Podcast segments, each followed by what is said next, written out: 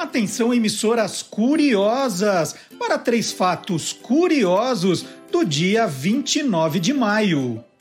Em 1953, Norgay, Tenzing e Edmund Hillary foram os primeiros homens a alcançar o topo do Monte Everest, o ponto mais alto do globo terrestre.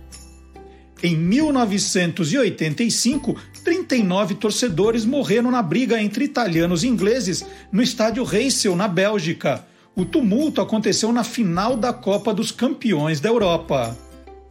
Em 1999, morreu o atleta brasileiro João Carlos de Oliveira, o João do Pulo, aos 45 anos. Ele era dono de duas medalhas de bronze olímpicas no salto triplo. Está entrando no ar o programa que acaba com todas as suas dúvidas. Olá, curiosos! Bom dia, curioso! Bom dia, curiosa! Hoje é 29 de maio de 2021, manhã de sábado, manhã do nosso encontro semanal.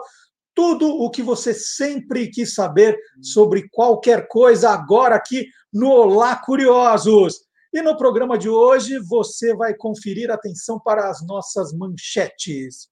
Curiosidades ao ponto sobre a história do hambúrguer, mas tem também curiosidades mal passadas e bem passadas. E Olimpíadas de Tóquio, sai ou não sai, né? Então, vamos acreditar que vai acontecer, e aí a gente já se pergunta: quantos hinos a Rússia já teve, hein? Daqui a pouco eu explico. A misteriosa morte da princesa Rússia Anastácia. Aí tem história. E o que as letras garrafais têm a ver com garrafas? Hum? Hum?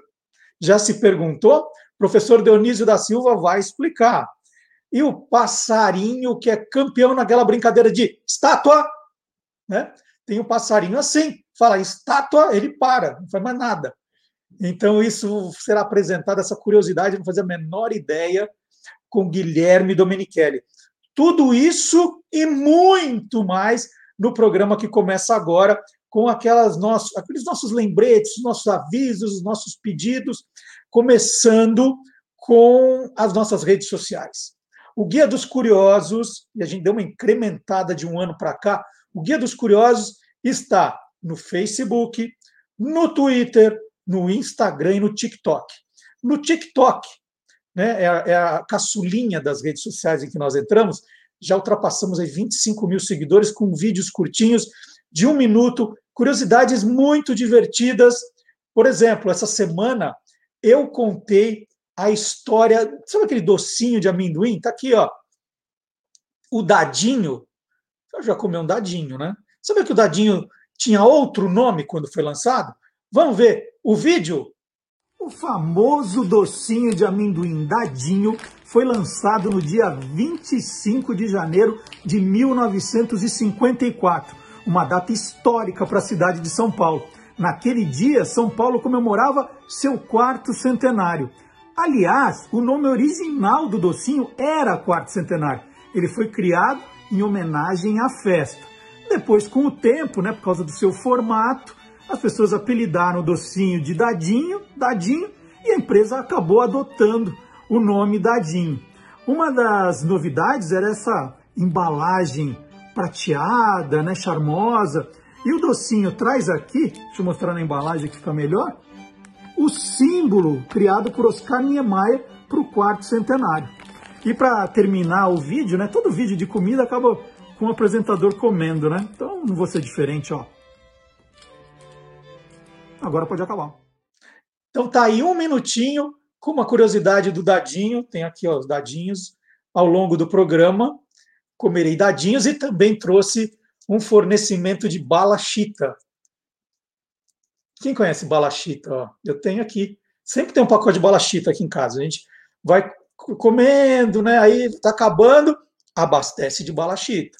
É a bala preferida aqui de casa. Os dentistas adoram também que a gente consuma muita balachita. Então tá aqui. Ah, história da balachita. Balachita, quem, quem que criou balachita? Por que chama balachita? Tem no site do Guia dos Curiosos, guia dos. Aliás, o que tem de coisa no site do Guia dos Curiosos, você pode ir lá se divertindo procurando as coisas que a gente coloca lá. E daqui a pouco eu falo mais do, do site, mas agora é hora de contar que também aos sábados de manhã você pode ver no YouTube, pode ver no Facebook, mas pode baixar o programa nas plataformas de áudio. Então, nós estamos no Deezer, no Spotify e no SoundCloud. Então, você, você tinha o hábito de ouvir no rádio o programa, né? gostava do, do tempo que não precisava ficar vendo a gente. Né? Você não, eu gosto de ouvir, né? me locomover, é diferente, eu não posso ficar diante de uma tela.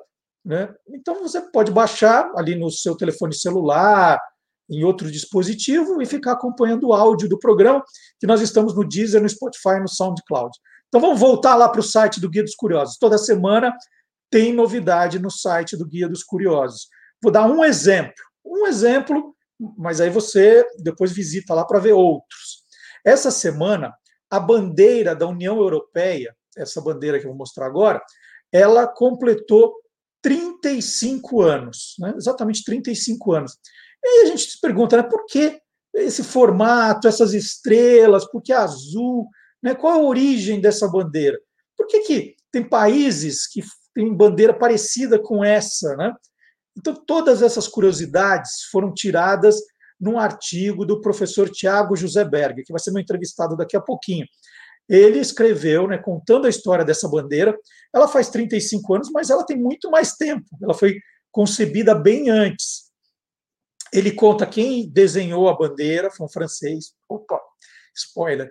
É, ele, ele conta a história, conta outros projetos para a União Europeia que não foram aprovados. Então, está no site do Guia dos Curiosos para você ler, você que gosta de bandeira, para você que gosta de história, www.guiadoscuriosos.com.br. E aqueles avisos para você que ainda não conhece, toda manhã no Instagram e no Facebook, nós colocamos as efemérides curiosas do dia. São cinco. Estou mostrando aqui como, como elas são, né? Para todo dia, por volta das seis e meia, entre seis e meia e sete horas, nós colocamos cinco efemérides, né, com esse visual bacana. Algumas têm música, algumas têm frases, algumas têm testes. É para já começar o dia curiosamente, divertidamente. É, então tá a dica. Se você quiser mais, fala assim, nossa, mais cinco efemérides, tem muito mais coisa que aconteceu nessa data? Tem, de fato. Aí volta lá para o guia dos curiosos.com.br e faz a consulta. Né? Ali no guia tem muito efeméride. E toda sexta-feira, às oito da noite, você recebe no seu e-mail no, o nosso boletim, né? A gente chama de newsletter, né? Mas é, é boletim mesmo, um e-mail com as novidades da semana, incluindo o que vai ser destaque no programa de sábado. Você é muito curioso, não aguenta esperar o sábado de manhã? O que vai ter no programa de sábado? Sexta-feira, oito da noite, dá uma olhadinha no seu e-mail e você vai encontrar, então, as nossas novidades. Quais são as novas páginas que nós colocamos no site, o que a gente tem feito nas redes sociais, sempre tem uma novidade, a gente avisa. Então, essa é a dica. E como faz para receber esse e-mail? Aliás, o e-mail já tem um botão também para facilitar a sua vida. Tem muita gente que tem dificuldade, fala assim, ah, como é que faz para entrar no YouTube? Como é complicado achar o programa. Na, na nossa newsletter, no, no nosso e-mail, tem lá um botão, você deu sábado, 10 da manhã, você clica no botão, já entra no YouTube direto. Outra novidade que nós colocamos também para facilitar a sua vida. Como faz para receber? No site do Guia dos Curiosos tem o, assine aqui o nosso boletim, está aqui. Você coloca o seu e-mail e põe assinar. E aí, imediatamente, você já está cadastrado para receber. Se você, se você perceber, sexta às oito da noite, que não chegou, dá uma olhadinha na, na sua caixa de spam, nos itens bloqueados, né? porque às vezes precisa de uma liberação sua. Aí você libera, depois as, as outras elas vão chegar automaticamente. Você diz, não é spam, e autoriza. Se a hora que você fala, ah, já recebo tanta, eh, tanto e-mail, tá, não quero receber mais, é só descadastrar e pronto, a gente para de mandar também. E último aviso, você pode escrever para o programa com sugestões, a gente tem recebido muitas, no olá curiosos, arroba guia dos curiosos.com.br. Olá curiosos, arroba guia dos curiosos.com.br é mais um canal para você escrever, sugerir, opinar, mandar. Pode mandar. Você viu alguma coisa engraçada, um vídeo, uma foto? Você achou uma coisa na sua casa lá que só você tem, né, que, que vale a pena compartilhar? Manda para a gente, tá bom? Vamos começar o programa, então. Avisos dados. Ah, último aviso. Não esqueça, por favor, e é importante para o programa, de deixar o seu like, o seu comentário, compartilhe com os amigos. Vocês têm percebido? Olha, toda semana a gente tem aumentado o número de pessoas que estão cadastradas no canal do YouTube, as pessoas que compartilham o programa. Você está assistindo no Facebook agora, a coisa mais fácil para compartilhar. Escreve, gente, olha o programa que eu estou vendo. Hoje vai falar de hambúrguer, hoje vai falar da bandeira da Rússia, hoje vai falar. O que mais que eu falei aqui? Da princesa, da princesa Anastácia. Hoje vai falar de letras garrafais, olha quanta coisa. E você compartilha para ver se mais curiosos chegam e se a gente chega também a muitos curiosos que não sabem que, apesar de estarmos hoje no programa 42, que nós o programa ainda existe, mas em outra plataforma, tá bom? Então vamos começar. Essa história é sensacional. Como uma. Ai, não vou falar. Não vou falar, porque aí eu já dou Aí eu já conto o final da história. Eu vou deixar para o Gilmar Lopes contar se essa foto que ele recebeu, eu não posso falar porque senão eu estrago a brincadeira, se ela é verdadeira ou farsa.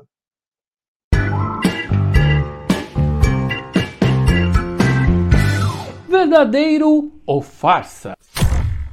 Esse meme não é novo, viu? Já circula há muitos anos na internet e agora voltou a fazer sucesso, no momento em que as vacinas estão em alta. Na imagem que foi bastante compartilhada, a gente pode ver uma senhora aplicando uma injeção numa criança, mas parece que ela se confunde um pouco e acaba aplicando na mãe da menina. O texto que acompanha essa imagem fala que às vezes a gente tem que admitir quando está na hora de se aposentar. E agora, hein? Será que isso é verdadeiro ou farsa? É farsa! Essa imagem foi adulterada. A publicação mais antiga que eu encontrei da foto original foi de 2008, de um site de notícias chamado nj.com, a respeito de uma determinação de um comitê lá de Nova Jersey para imunizar todas as crianças com a vacina contra a gripe. A foto original é essa aí, ó, feita por Cheryl Evans, a serviço do jornal The Arizona Republic. Dá para a gente comparar as duas imagens e ver que na foto original tem uma agulha ali, ó, que vai entrar no braço da menina. E alguém tirou, apagou ali aquela agulha e deu a impressão mesmo que a senhora aí está aplicando uma injeção no seio da mãe da criança. Olha, eu tô vendo aqui e até que ficou bem engraçada, viu? Então, amiguinhos curiosos, essa foto mostrando uma agente de saúde aplicando por engano uma injeção no seio da mãe de uma criança é farsa. A foto original é de 2008 e mostra como foi a campanha de vacinação lá em Nova Jersey contra a gripe. E aí, você quer saber se o que está rolando na internet é verdadeiro ou farsa? Então entra lá no www.e-farsas.com. E ontem, dia 28, foi o dia do hambúrguer.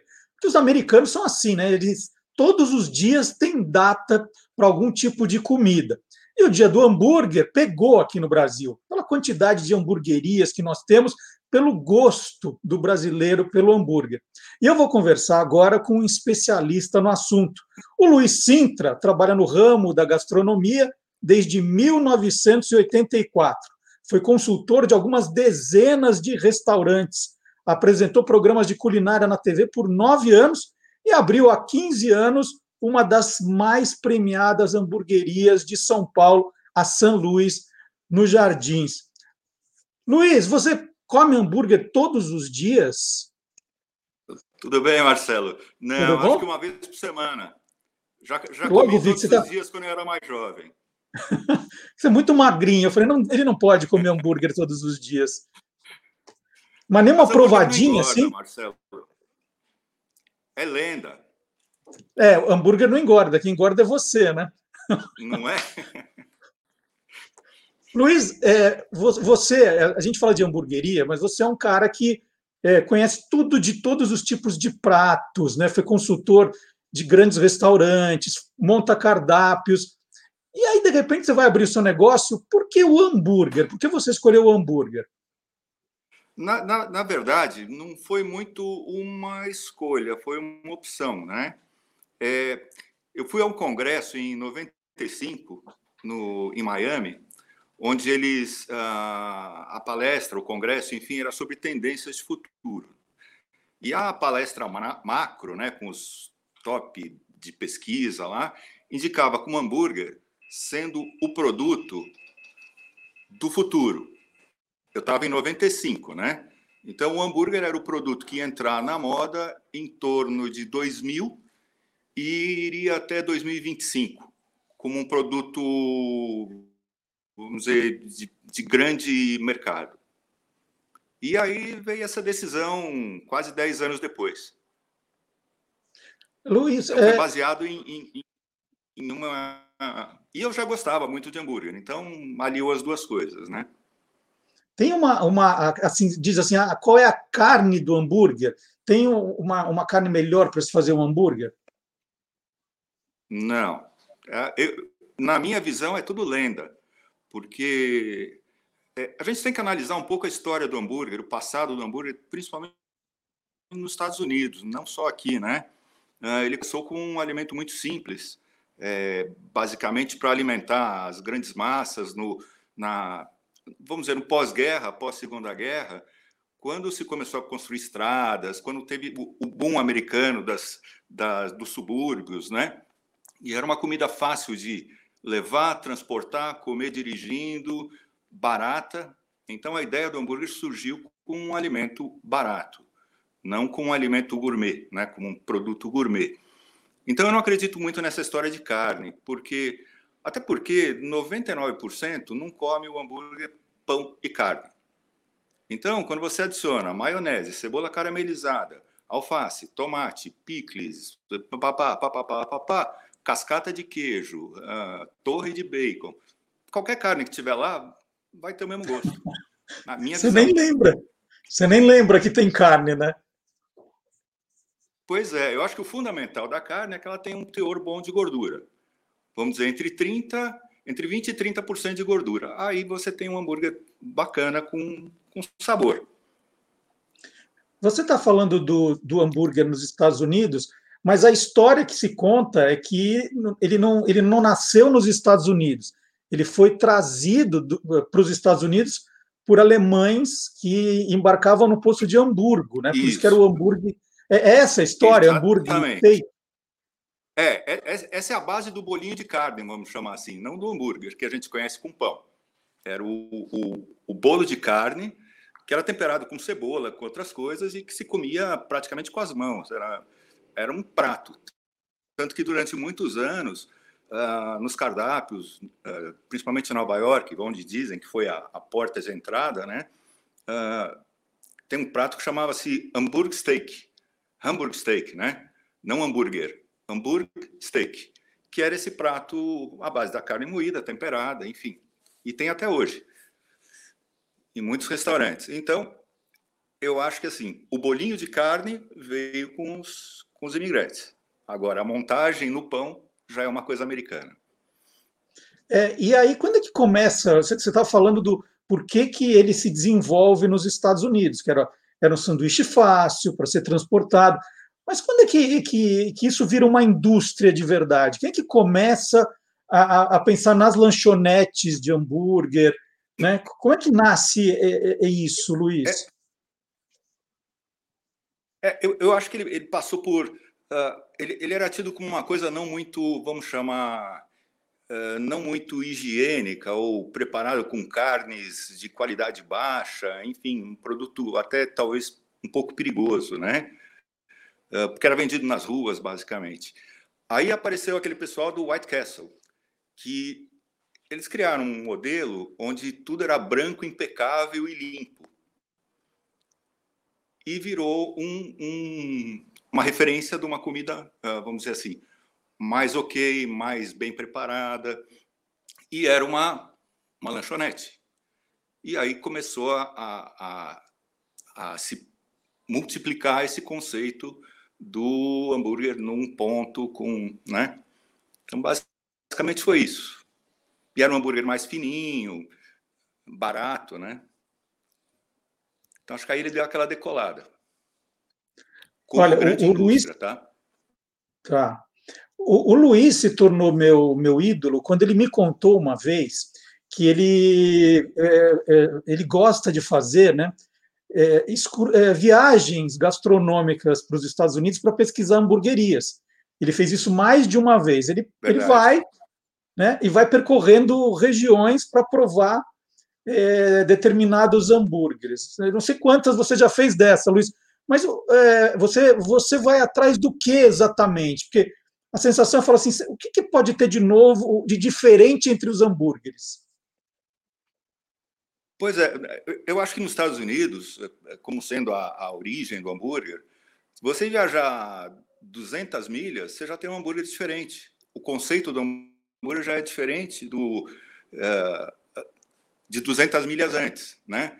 Então você tem um hambúrguer de Nova York, você tem um hambúrguer de Los Angeles, você tem um hambúrguer de Minneapolis, tem várias tendências, várias correntes, onde são colocados ingredientes mais locais ou de, de sabor mais regional, né? Dentro do junto com o hambúrguer. Então, você vai para o sul, é aquele pimento cheeseburger, né? Que é uma mistura de cheddar com pimentão assado, cream cheese, não usa queijo, isso vai em cima do hambúrguer. Se você vai para, sei lá, uh, Califórnia, menos maionese. Se você vai para Nova Inglaterra, é o mais simplão possível. Né? Então, que é o pão, carne, o queijo ali, um molinho, alguma coisa. Então, tem todas essas. Se você descer para a Flórida, já é um hambúrguer diferente também. Então, muito queridinho lá é aquela frita cubana, né? Que é um hambúrguer mix de carne de porco com batata palha dentro, enfim. Então, tem, tem várias correntes do hambúrguer nos Estados Unidos, não uma só como no Brasil. Dizer, no Brasil, assim, x-salada, tem todo canto, x-bacon, todo canto, né? Lá você tem as variações regionais. E eu acho que é essa o grande encanto de, de conhecer lugares diferentes e experiências diferentes. Nessa viagem, então, você comeu hambúrguer todo dia, né? Claro, né? Pelo menos três vezes por dia. Olha que beleza. Falei, virou, virou, meu ídolo. Olha, mas, cara, comi, comi, eu comi muita coisa boa, mas também comi muita coisa ruim, viu? Eu me decepcionei com um que é o, é, é o é tido como primeira hamburgueria dos Estados Unidos, que é aquele Lois Lunch, né? Em New Haven, em Connecticut. E eu tinha aquilo na cabeça que eu tinha que ir lá, eu tinha que ir lá, porque era a primeira, está no mesmo lugar, na mesma, na, no mesmo equipamento, quarta geração. Eles, eles não põem sal no hambúrguer, cara.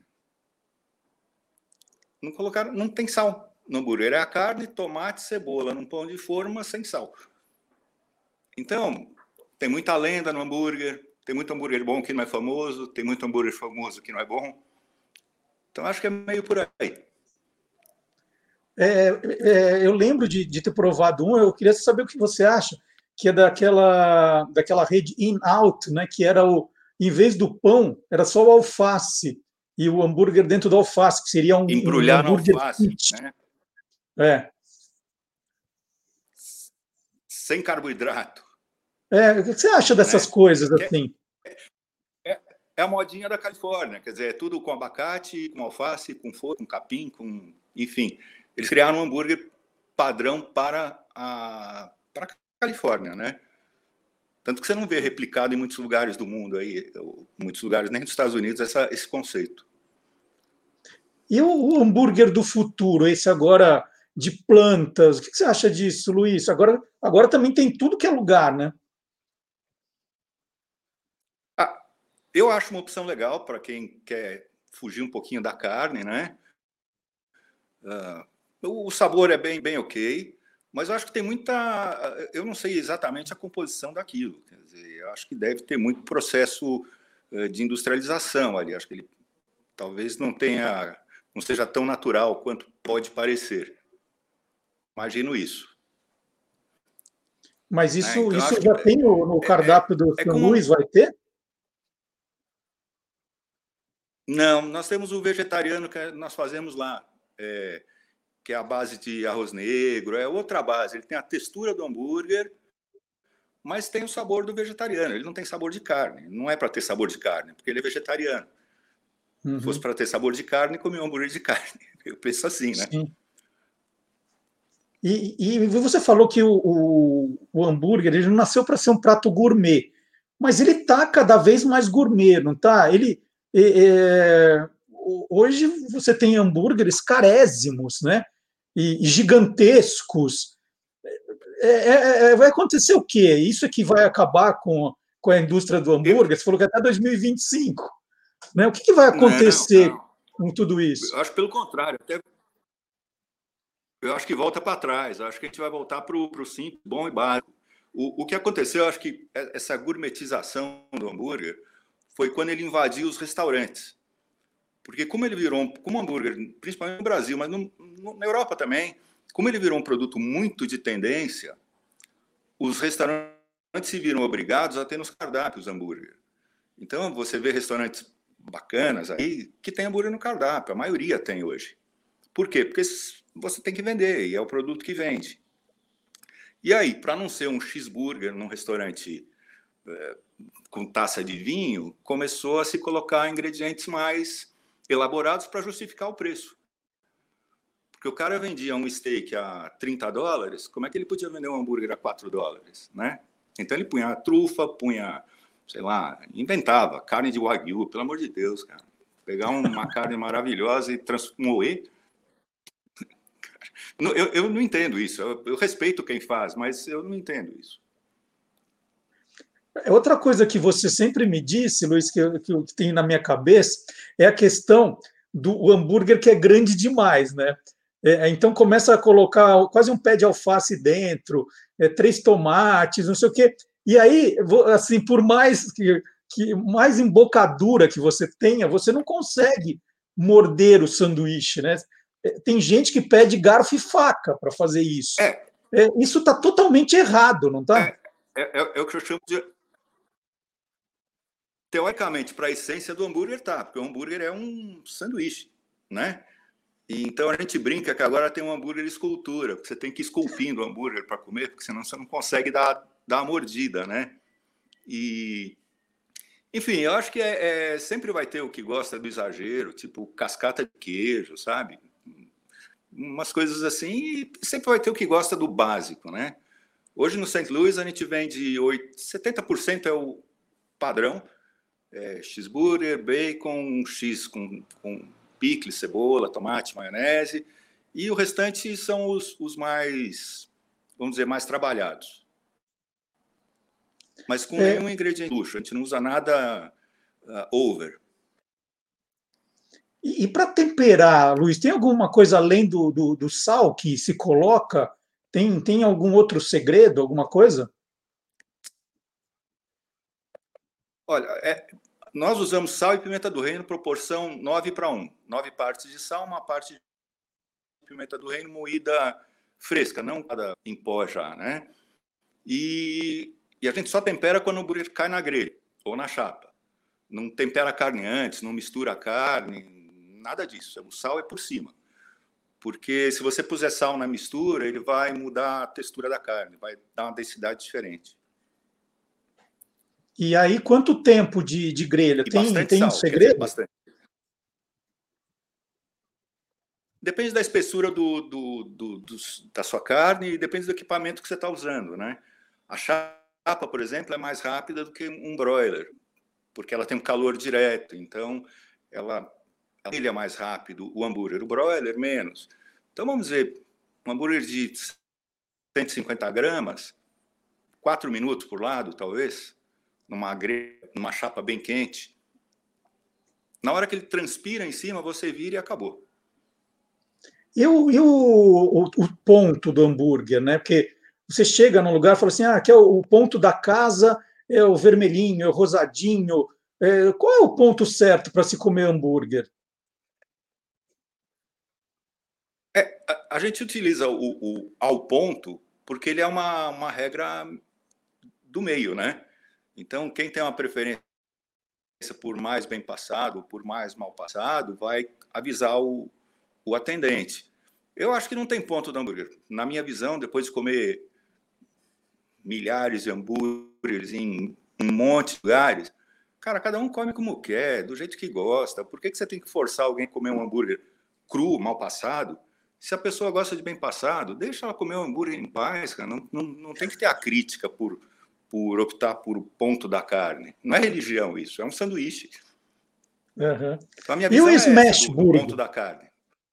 Uhum. E o smash burger, que hoje também está em, em, tudo que é lugar, né? Legal, que você pega lá. Cara.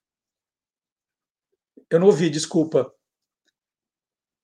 É, ele é legalzinho, acho que faz a, faz aquela casquinha bonitinho, mas ele tinha que custar mais barato, porque 40 gramas de carne a preço de. É, eu acho que é caro. Eu acho que o Smash é, é, é era para ser um produto um pouco mais, uh, mais em conta. Mas é gostoso, eu acho que é ok, é bem ok.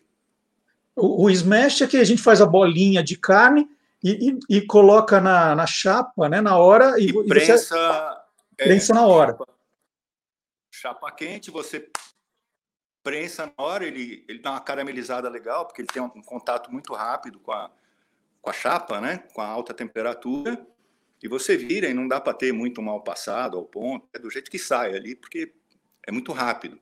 Né? Então uhum. é uma uhum. forma de, de você produzir um hambúrguer muito rápido, né?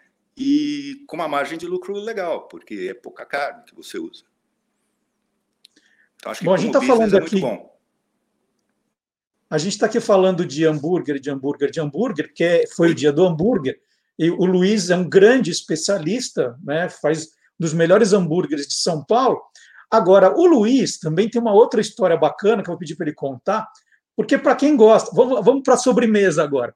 Para quem gosta, por exemplo, do petit gâteau, né? o petit gâteau que virou uma sobremesa, hoje tem tudo que é lugar, né? É, nós devemos a chegada do petit gâteau ao Brasil ao Luiz. E o Luiz pode contar essa história para a gente. Eu acho que há controvérsias aí, porque vão dizer que foi o Jacan que trouxe. Né? Nós dois reivindicamos. Eu, eu, eu até abri mão da reivindicação, porque, enfim, não, não, era tão indente isso.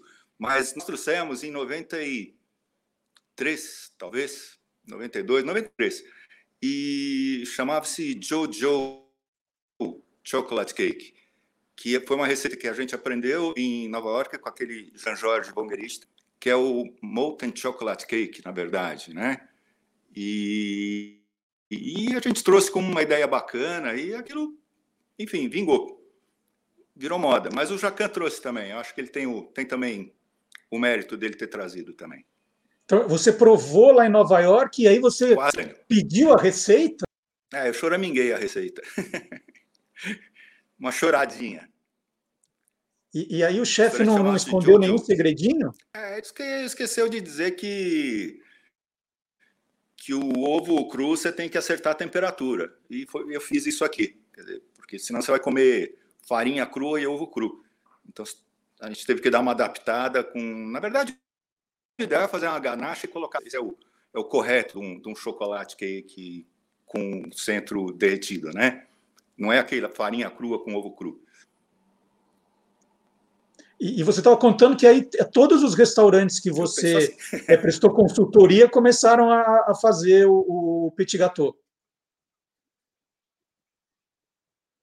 Ah, cara, era um sucesso aquilo. Na hora que as pessoas viam cortar e escorrer aquele monte de calda chocolate, as pessoas ficavam alucinadas. Aquilo era muito novidade para a época.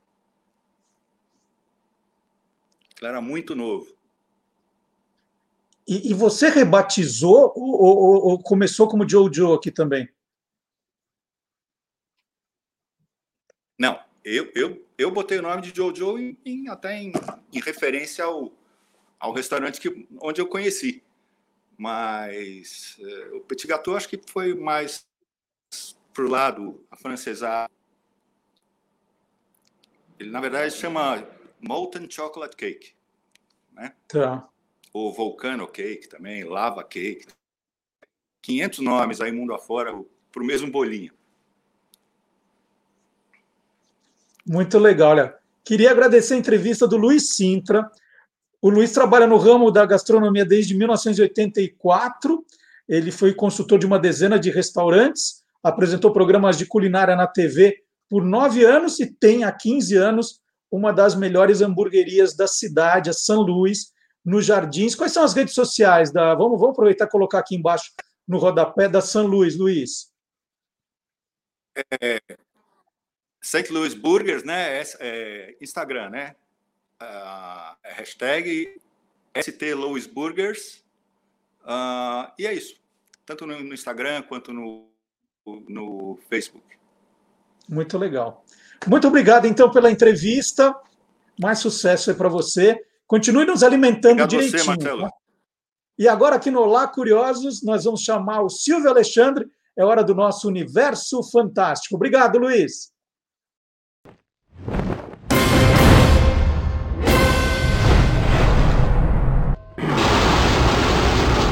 Universo Fantástico.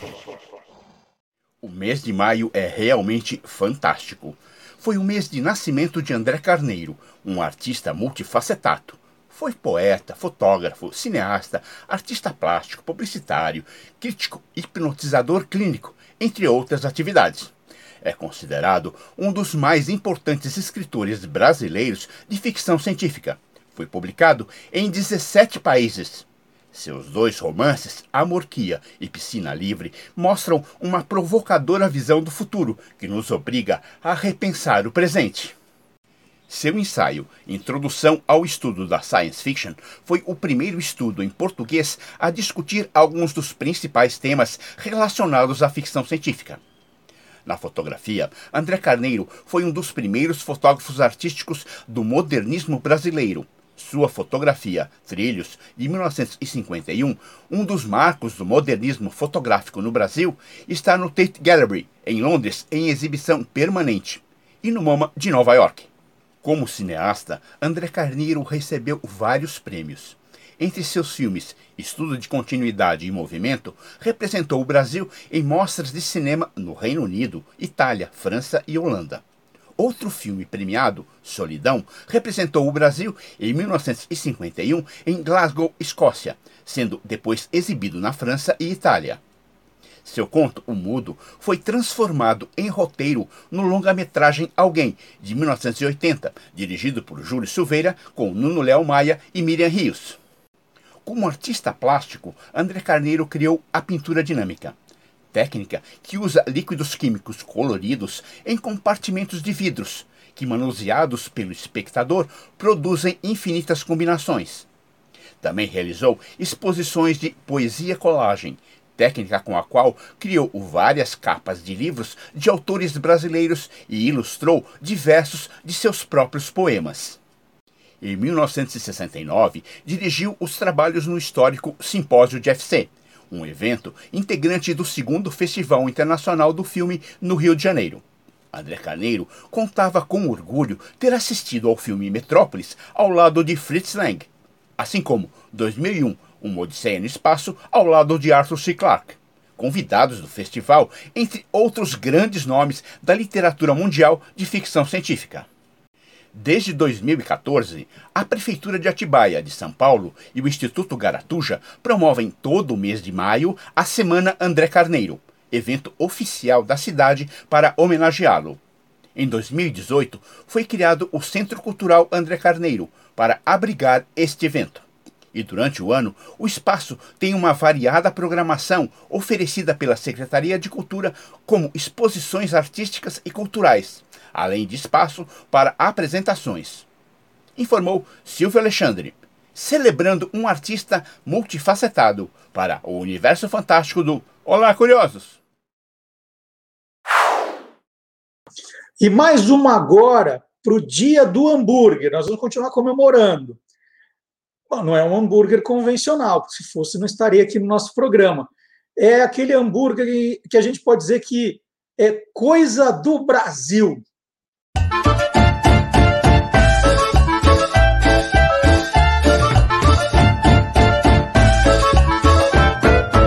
É Brasil que não acaba mais. Foi inaugurada ontem, justamente no Dia Mundial do Hambúrguer, uma hamburgueria temática dos Simpsons em Teresópolis, no Rio de Janeiro, a Krusty Burger. Bom, Krusty Burger é o nome de uma hamburgueria que aparece no desenho dos Simpsons. Né? Ela, ela, existe no mundo da imaginação. É, vale até dizer que tem uma área dedicada aos Simpsons no Universal Studios, né? no parque da Universal em Orlando. E ali, nessa praça de alimentação, existe uma Krusty's Burger, né, que seria a oficial. Mas vários Krusty Burgers foram abertos aí ao redor do mundo.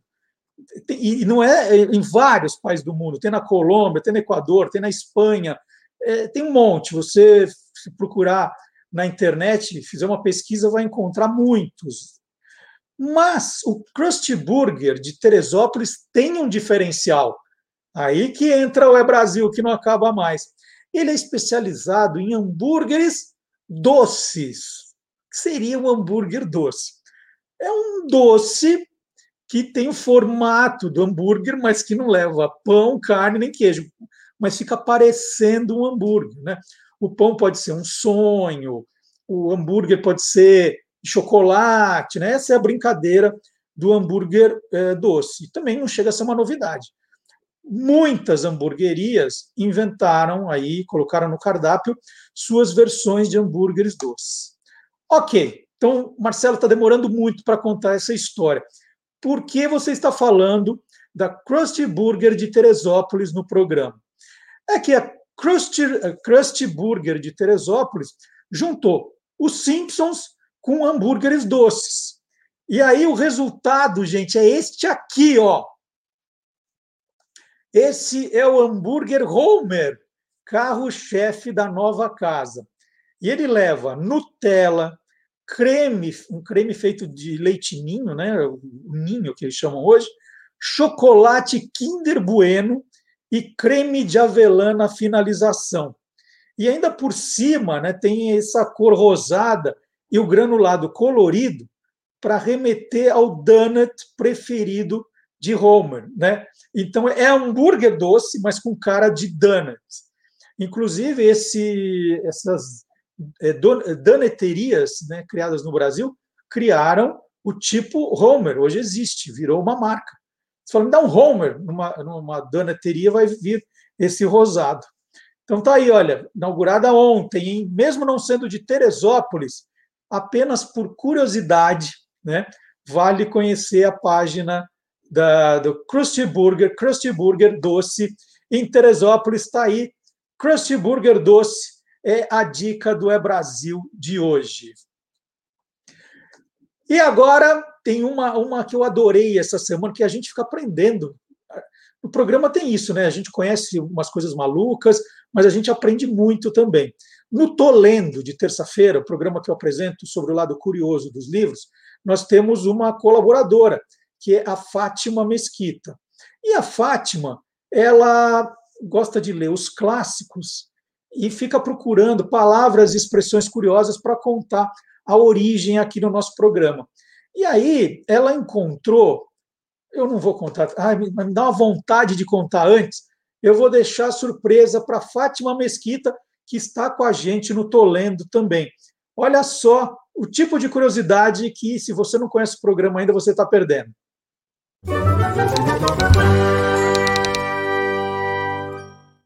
Acaba de ser lançada uma nova edição do clássico dos clássicos do irlandês Oscar Wilde, O Retrato de Dorian Gray. Um livro que causou tanta polêmica, tanto rebuliço, que acabou inclusive sendo usado como prova, como argumento para empurrar o Oscar Wilde para a prisão.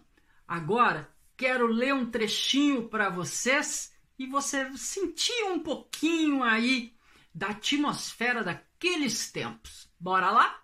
Dorian, você vem comigo. Sinto muito, Basil, mas só há lugar para dois na Berlinda.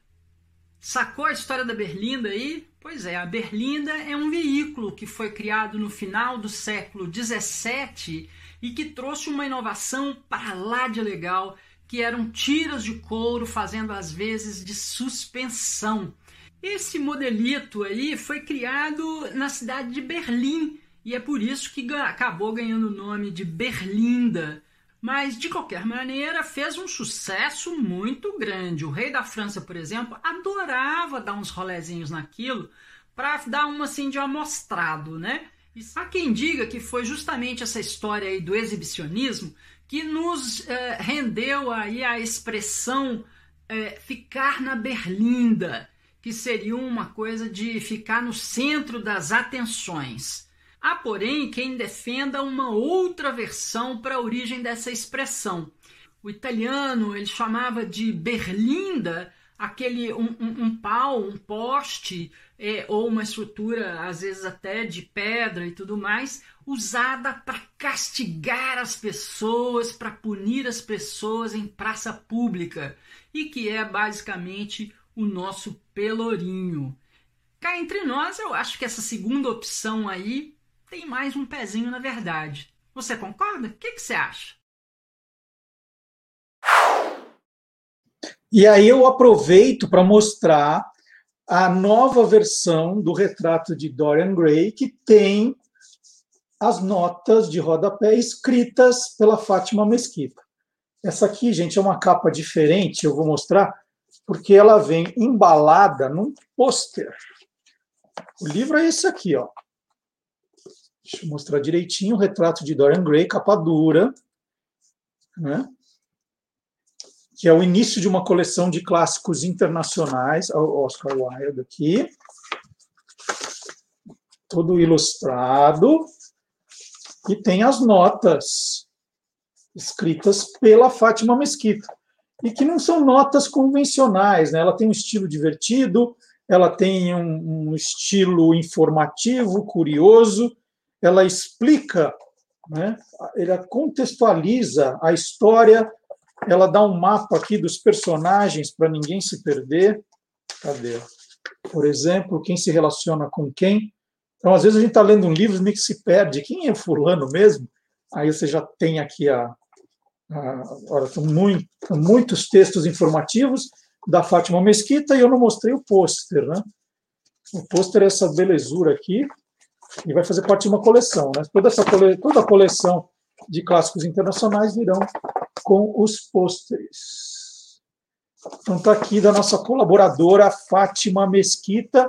O próximo é Oliver Twist, mas esse aqui acabou de sair. Olha que linda a capa. O retrato de Dorian Gray.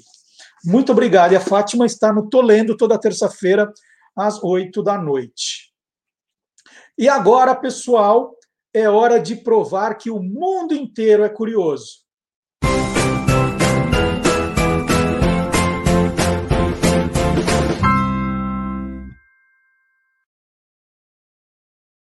A empresa aérea americana TWA tem um terminal futurista projetado em 1963 no Aeroporto Internacional John Kennedy, em Nova York, que por si só já é uma grande atração arquitetônica.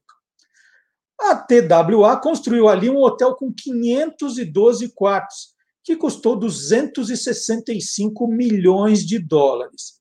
O preço da diária é de 250 dólares pouco depois de sua inauguração, em 2019, numa faixa privativa da pista, um pedacinho da pista que pertence ao hotel, a empresa estacionou ali um Constellation da década de 1950 e transformou o antigo avião de hélice em um bar. Opa, mais uma atração interessante. Então já tem o terminal futurista, tem um avião, que é um bar dentro de um avião, e que mais? A novidade da vez é a inauguração de uma pista de patinação que fica também nessa parte do aeroporto, né, do John Kennedy, ali na pista. E aí o, CEO do hotel diz: da pista de patinação você pode olhar para a torre de controle, você está observando os aviões, né, pode vê-los decolar na pista 4 à esquerda, você está embaixo da asa do avião Constellation e está olhando para o nosso magnífico terminal. Por isso, ele acredita que vai virar uma grande atração de Nova York. Para uma sessão de 50 minutos, o TWA Hotel, olha, esse é o avião por dentro, que lindo.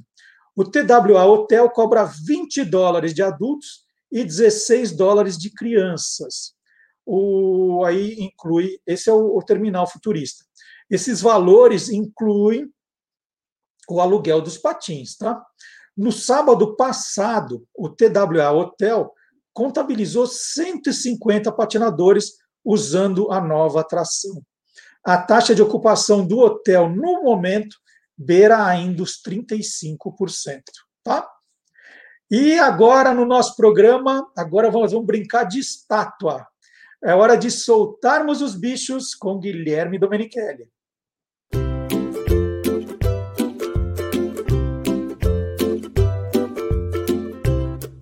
Soltando os bichos com Guilherme Domenichelli.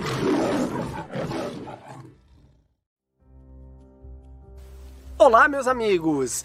Vamos conhecer um animal muito interessante. Ao começar, pelo seu nome popular, João Bobo. Você conhece essa ave? E por que ele é chamado assim? Esse nome popular João Bobo surgiu porque quando ele se sente ameaçado, permanece imóvel, sem se mexer.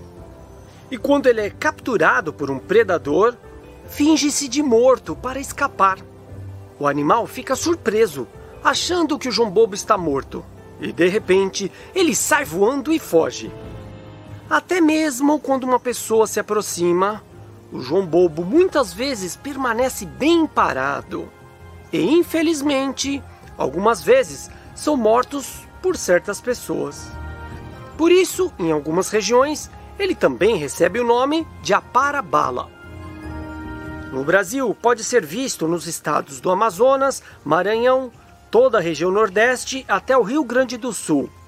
Esses locais apresentam áreas com biomas do Cerrado, Pantanal, Caatinga, sul do bioma da Amazônia e Mata Atlântica. Gosta de áreas abertas, bordas de matas, florestas mais abertas, pastagens com algumas árvores, campos e até algumas plantações, como cafezais. Também podem ser vistos em ruas mais arborizadas, nas regiões rurais do Brasil. O canto do João Bobo é alto e chorado. Na época de reprodução, que é entre os meses de setembro a dezembro, eles cantam mais. Como vimos, é uma ave com muitas adaptações, mas um animal bem esperto. O nome João Bobo foi dado devido ao seu comportamento de defesa. Essa é uma maneira especial que essa espécie encontrou para sobreviver na natureza. O que também é muito legal nessa pequena ave é que ela vive em muitas regiões do Brasil. E na hora da, da pauta do programa, né, é, antes da gente decidir o que vai entrar, o que não vai entrar, eu converso com todos os colaboradores e pergunto né, qual vai ser o tema dessa semana. Aí eu sugiro alguma coisa, passo outra, eles vêm com uma ideia, né? a gente vai discutindo para encontrar o formato do programa. Com a Beatriz Duarte, é mais ou menos assim a conversa. Quem é o personagem do, do, do seu boletim da semana? Ela fala o nome. Aí eu falo assim, não faço a menor ideia de quem é. Então é que a gente sabe que funciona. Chegou a hora do Vamos lá? Papai sabe tudo. Papai não sabe tudo. Ainda estamos no meio do ano, mas já podemos dizer que Olivia Rodrigo é a artista de 2021. A garota de 18 anos começou sua carreira em 2019 como protagonista da série High School Musical The Musical. Em janeiro, ela lançou seu primeiro single, Driver's License. Sua primeira composição para o projeto solo já fez história. Passou sete semanas consecutivas no primeiro lugar da Billboard Hot 100. O nome é autoexplicativo, surgiu quando ela tirou a habilitação. No dia 21 de maio, Olivia lançou o disco Sour, que entre as 11 faixas estão os hits Deja Vu e Good For You. O álbum mostra os ciclos que uma garota passa ao terminar o primeiro namoro revolta, melancolia, sobriedade e ternura. Em entrevista ao jornal inglês The Guardian, a cantora explicou: Sou uma adolescente, escrevo sobre as coisas que sinto muito intensamente, acho isso autêntico e natural. Além de ter a melhor estreia feminina do ano no Spotify, O álbum de estreia bateu Justice, do Justin Bieber, se tornando o álbum mais rápido a conseguir um bilhão de streams na plataforma. Foram necessários apenas 134 dias para atingir esse número.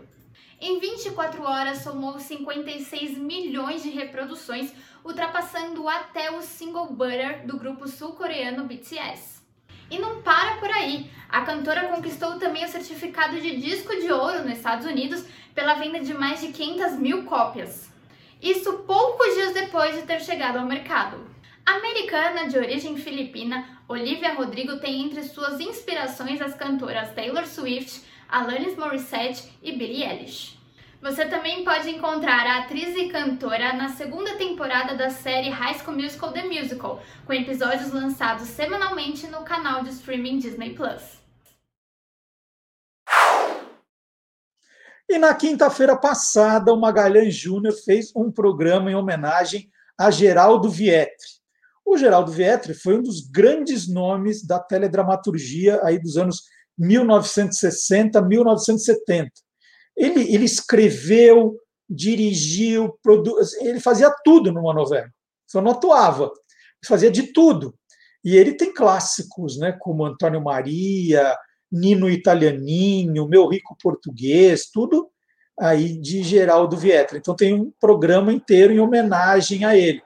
E nós resolvemos aí só pegar um trecho do programa do Magalhães Júnior, toda quinta-feira, quem te viu, quem te vê, um pedacinho, só para você entender a grandeza do personagem, para você rever grandes atores, grandes atrizes. É, então é um trecho só. E nós pegamos justamente um pedaço muito divertido da novela Antônio Maria. Isso é um pedacinho só, e fica o convite para você assistir ao programa na íntegra no canal do YouTube do Guia dos Curiosos. Aliás, hein, não esqueça de deixar o seu like, né, seu joinha. Não esqueça de, se você ainda não, não se inscreveu no canal, se inscrever também, compartilhar, avisar os amigos, avisar os parentes, avisar todo mundo. Vamos lá, quem te viu, quem te vê com o Magalhães Júnior?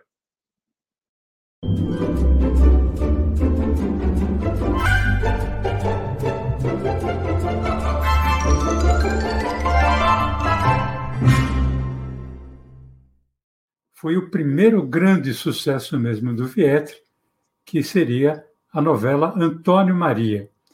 Antônio Maria tinha como protagonistas o ator Sérgio Cardoso, ele era o próprio Antônio Maria, e a Araci Balabanian, que fazia o papel de Heloísa. E Antônio Maria contava a história de um português que tinha vindo tentar a sorte no Brasil e foi trabalhar como motorista na casa do dono de uma cadeia de supermercados. Ali, ele e a filha do patrão, a Heloísa, acabam se apaixonando. O detalhe é que o Antônio Maria era um milionário que tinha vindo para o Brasil fugindo da sua madrasta, que era louca por ele. E tem um trecho de vídeo, já praticamente do final, é, da novela com duas cenas, elas estão juntas.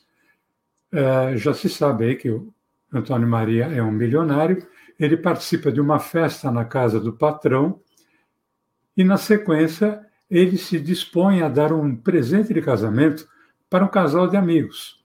O bombeiro Honório, interpretado pelo Marcos Plonka, e a doméstica Maria Clara, interpretada pela Jacira Silva. Vamos ver. Já se faz tarde e devo retirar-me. Realmente foi uma festa encantadora, como todas as festas que se realizam cá na, na casa da família Dias Leme. Uma festa digna, inclusive, da felicidade que todos nós desejamos de coração à menina Glorinha e ao menino Otávio. E agora, se me dão licença, menino Jorgito. Boa noite, Antônio Maria. Senhora Dona Carlota. Boa noite, Antônio Maria. Volte sempre. Pois isso. Doutora Adalberto. Boa noite, Antônio Maria. Nós nos veremos amanhã no casamento da Maria Clara, não? Sem dúvida alguma. Menina Marina. Até amanhã, Antônio Maria. Até amanhã. Boas noites, Luísa. Boa noite, Antônio Maria. Prazer em vê-lo. Agradecido, o prazer é todo meu. Eu abro a porta para não, você. Não, mas não precisa. Não, mas não tem conto nenhum. Agradecido, Luísa. Até logo. Bom, estou morrendo de sono. Eu vou dormir. Tchau, mãe. Tchau, querido. Boa noite, pai. Boa noite, filho. Tchau.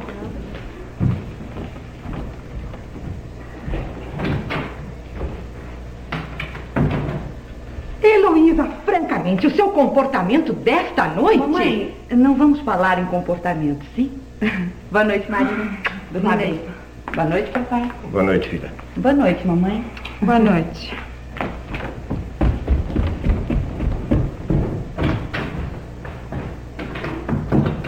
Marina, sabe o que nós três devíamos fazer, querida? Mamãe, eu acho melhor deixar as coisas acontecerem normalmente, tá?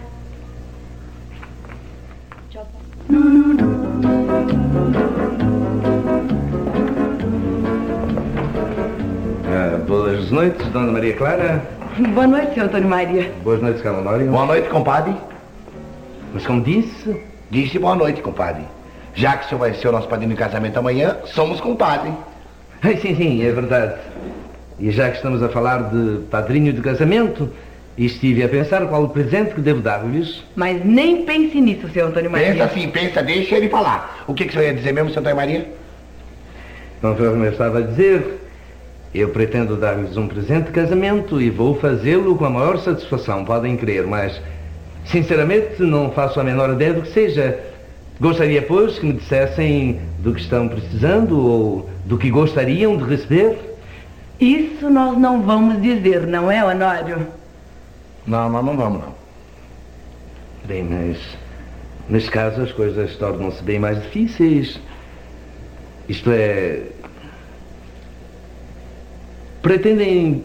pretendem viajar. Viajar? Sim, pretendem sair de São Paulo em lua de mel. Nós pretendíamos, seu Antônio Maria, ficar uma semana ou uns dez dias. Até eu tinha pedido uma licença para dona Carlota e ela deu. Mas depois. Mas depois. Desistiram. Bom, eu tenho um sargento que é amigo meu, que tem um apartamento lá no Boqueirão da Praia Grande. E ele ia emprestar pra gente pra passar no de mel lá, né? Mas a avó dele, que sofre de asma, resolveu ir pra lá e ficar até o fim do mês. Mas ele disse, vocês podem ir do mesmo jeito, né? Ficava eu, a Maria Clara e a avó dele. Mas a Maria Clara não quer ir. E o senhor acha, senhor Antônio Maria, que eu vou passar a minha lua de mel ao lado de uma velha asmática que eu nem sei quem é? Mas, mas claro que não, seria. Seria bastante desagradável. Então. Então nós vamos ficar em São Paulo mesmo. Mas poderiam perfeitamente escolher um outro lugar qualquer. Com que dinheiro o Honório anda mais duro do que unha de tatu? Mas não tem importância. O local para passar a lua de mel e a data não tem importância. A gente passa depois do casamento, né, Honório? O importante é a gente casar, né, seu Antônio Maria? Pois muito bem. Já sei qual o presente que vou oferecer-lhes. Sim, qual é? Honório! Mas eu não posso saber qual é o presente? Mas claro que pode. Ofereço-lhes a viagem de núpcias. Isso mesmo, é assim que se fala. E para onde pretendem ir? Gente, para onde pretendem ir? Como você corta agora, Maga? Ah, isso daí é só no próximo capítulo. Gente, agora que eles sabem onde eles iam, você me corta, eu não acredito. Marcelo, você ô, ô, reparou que tem uma coisa ali na primeira cena, uma coisa de Waltons, né?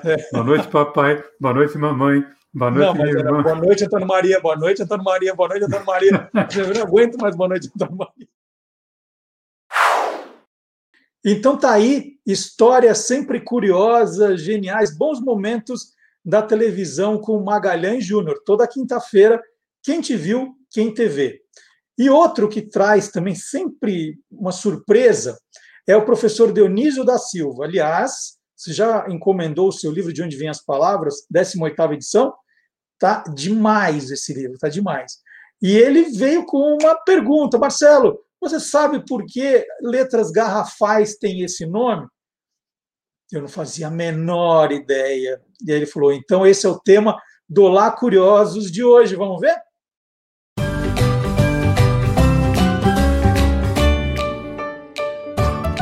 Palavra nua e crua. Você sabia que as letras garrafais não têm nada a ver com garrafa, diferentemente do que os dicionários dizem? Na verdade, veio de, de um nome que os árabes é, hispanohablantes é, e os espanhóis que adotaram as receberam as influências do árabe a partir do século VIII eles ficaram lá oito séculos não é? Até serem expulsos nos finais do século XV então esta árvore era designada algarroba. É uma árvore do Mediterrâneo de cerca de 15 metros de altura muito grande então, quando uma coisa era muito grande, diziam que era garrobal, né, da algarroba, algarrobal, garrobal, e como variante veio garrafal, mas nada a ver com garrafa. É, nos jornais sensacionalistas, depois da invenção da imprensa tipográfica, foi crescendo um costume de fazer letras algarrobais, que passaram a ser chamadas garrafais para chamar mais a atenção do distinto público. São letras acima do corpo 72. É, é como se alguém numa reunião ou numa conversa assim gritasse, falasse bem alto para chamar atenção. O que nos prende a atenção é o interesse ou a curiosidade, outros motivos mas não os gritos e não o tamanho das letras. De todo modo, se consolidou garrafal com ligação com equivocada com a palavra garrafa, que tem outra origem. Muito obrigado e até de repente. Quem está chegando também, autor de outro livro espetacular, Jingle é Alma do Negócio, professor Fábio Dias professor Fábio Dias tem um acervo de jingles antigos, né? Incrível. Eu fico é, quando quando estou naquele momento, ah, quero quero ver jingles antigos, vou lá no site dele, o, na página do YouTube, Clube do Jingle. Tem um, um melhor que o outro. E também aí numa viagem, andando de carro, coloco o CD com os jingles que vem no livro Jingle é alma do negócio. Qual será é a surpresa de hoje, hein? Vamos ver?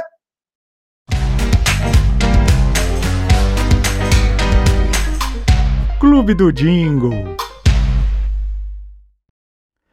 Muitos anunciantes utilizam músicas famosas como trilha sonora para seus comerciais, justamente para substituir algum jingle, imaginando que pela música já ser conhecida e ter feito sucesso, vai facilitar no processo de reconhecimento junto ao público-alvo. Isso, inclusive, é muito comum. O que não é comum é você escolher uma música pelo grupo que a executa, ou melhor, pelo nome do grupo que a executa. Esse foi o caso do molho de tomate espagueto da Arisco, que hoje em dia não está mais no mercado, mas em 1989 escolheu a música California Dreaming, é, do grupo The Mamas and the Papas, justamente pelo nome do grupo, The Mamas and the Papas. Por quê? Qual era a ideia? No comercial, eles mostravam uma típica família italiana e dividiam as mamas e os papas, e eles cantavam uma versão muito bem humorada de California Dreaming, falando sobre as qualidades do molho de tomate. E no final, tudo terminava com um belo almoço de domingo, servido com aqueles pratos italianos clássicos e muito molho espaguete da Arisco. Vamos assistir! Spaghetto, o extrato de tomate da Arisco, apresenta The Mamas and the Papas. Que sabor legal! Que sabor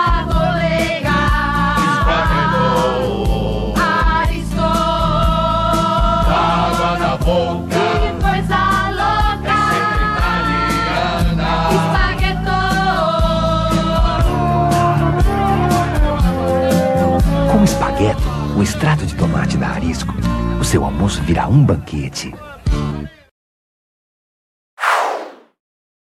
E eu vou falar mais um pouquinho do Tolendo, programa sobre o lado curioso dos livros que eu apresento às terças-feiras, tanto no YouTube quanto no Facebook do Guia dos Curiosos. Na terça-feira passada, eu entrevistei o jornalista Gonçalo Júnior. Nos últimos 40 anos, o Gonçalo virou um especialista em biografias. Ele tem 40 livros publicados, a grande maioria biografias, biografias do, de, de personagens do mundo dos quadrinhos, do mundo da música, do mundo do cinema, a especialidade do, do, do mundo jornalístico, né, do mundo editorial também. Ele lançou, por exemplo, O Homem Abril, que era a biografia do Cláudio de Souza, um dos primeiros funcionários da editora Abril, e por esse personagem ele contou a história da editora. Ele fez livros sobre o Belmonte, ele fez Jacó do Bandolim, Assis Valente, Evaldo Braga, ele contou a história da música brega no Brasil pelo personagem Evaldo Braga, que tinha uma história trágica de vida. Então são livros Bandido da Luz Vermelha, que acabou de lançar, um livro que ele conseguiu documentos inéditos e uma história né, de um bandido que aterrorizou São Paulo, que já se passou há muito tempo, né, se vão 50 anos, e ele conseguiu coisas novas. Então, tremendo, um tremendo biógrafo fez a biografia. Bom, tem do, do professor Rubem Alves, né? tem muita coisa, muita coisa legal, e eu convido vocês a acompanharem, assistirem o programa, que foi na terça-feira passada. Ele, ele fez também um livro com. Ah, ele fez o, a biografia do Herbert Richards, do dublador, como eu fui esquecer.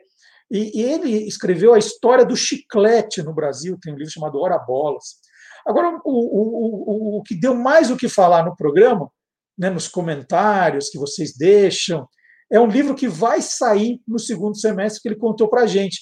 Ele está terminando, né, terminou, está dando os últimos ajustes na história do quichute, o, o tênis, né, aquela mistura de. Era a, a chuteira do, da minha época, do meu tempo, né, nessas chuteiras coloridas, nada disso, era o quichute. A gente sonhava em ganhar um quichute chute novo, deixava a gente um pouco mais alto, né? Aí, ou você podia amarrar por baixo ou amarrar na canela. Se você fosse bom de verdade, você amarrava por baixo. Perna de pau era amarrar na canela, tinha umas coisas desse tipo. Então, o, o Gonçalo contou como vai ser esse livro. E eu tirei esse trechinho, mas vale a pena assistir a entrevista na íntegra, hein? Mas vamos ver o que o Gonçalo Júnior falou no Tô Lendo da última terça-feira.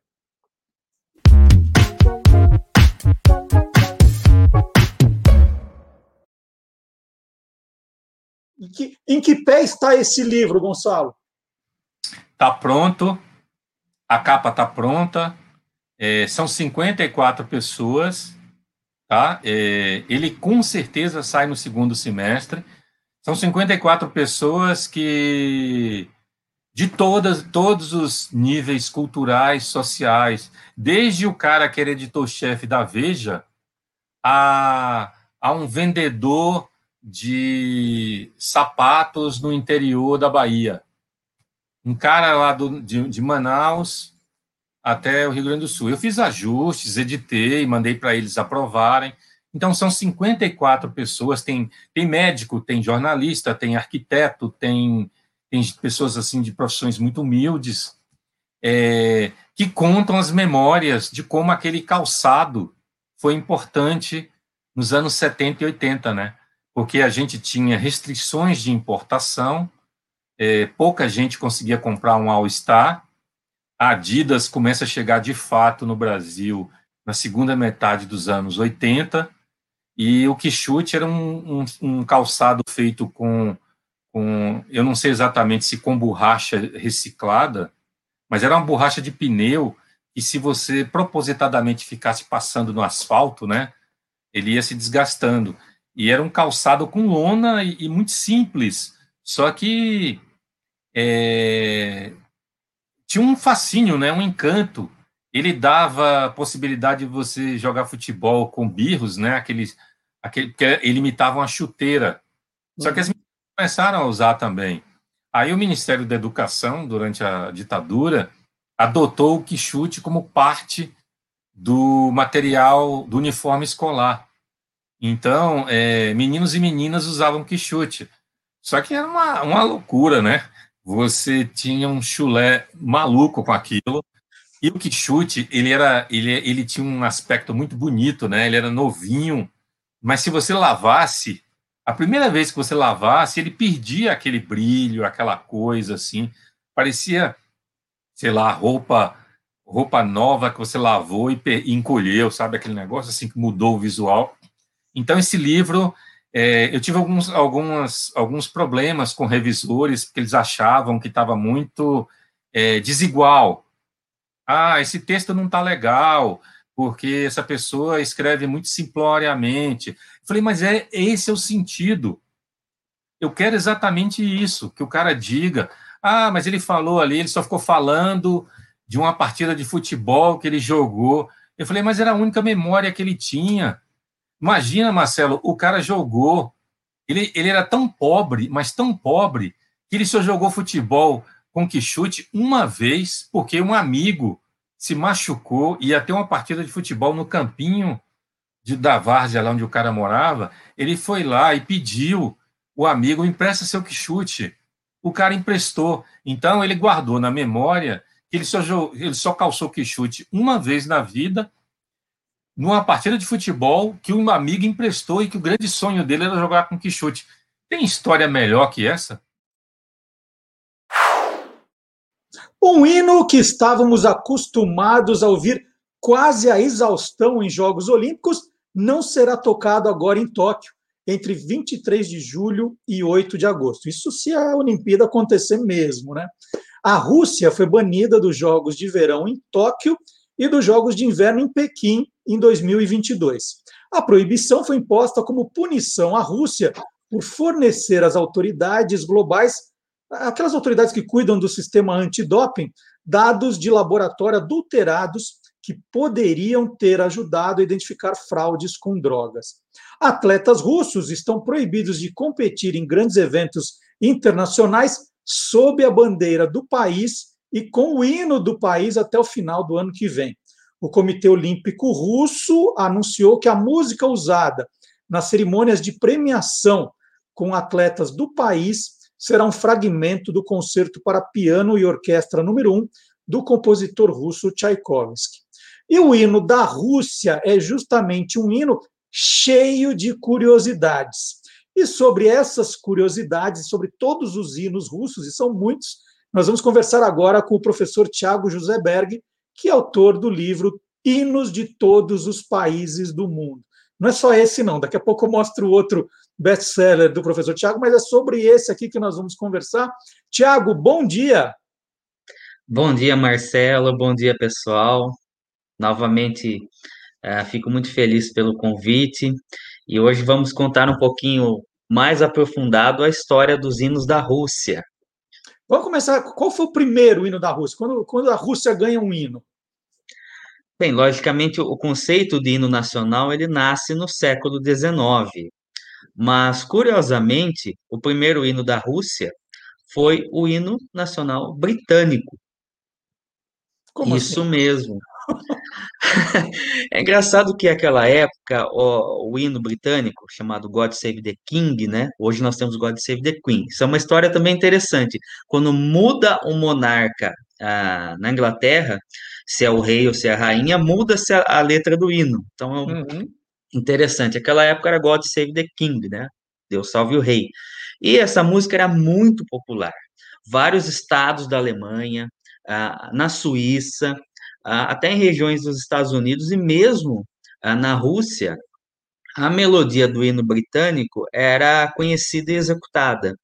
E era feita uma adaptação da, da letra em inglês para uma letra em russo, que foi feita por uh, um autor chamado Vasily Zhukovsky, isso em 1815 a 1817. Uh, então, esse hino se tornou muito popular e era usado como hino nacional da Rússia, dado a assimilação do, do rei né, para o czar.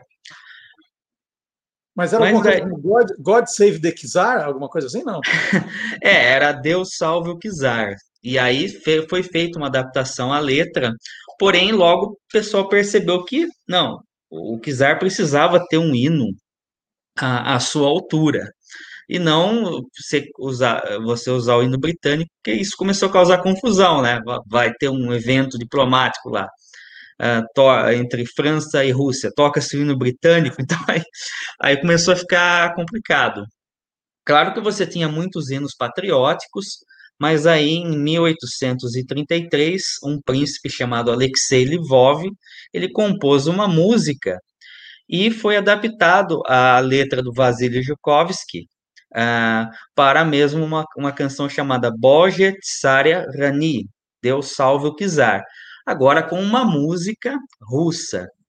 Essa música ela tinha um tom mais religioso, como era a, a, a Rússia ortodoxa, né? Então essa tradição da Igreja ortodoxa, ela passa também aos hinos. Os hinos têm um, um caráter bem religioso essa época e ela acaba se tornando o hino oficial da, da Rússia imperial até a Revolução Russa em 1917. Então, aí, é, aí Deus não salvou o czar, né? Aí não teve é, jeito. Não teve jeito. Não salvou o czar e também não salvou a letra do hino, que logicamente, é, dado a Revolução Russa, o que aconteceu? Bem, agora tem que se fazer um novo hino nesse período de transição.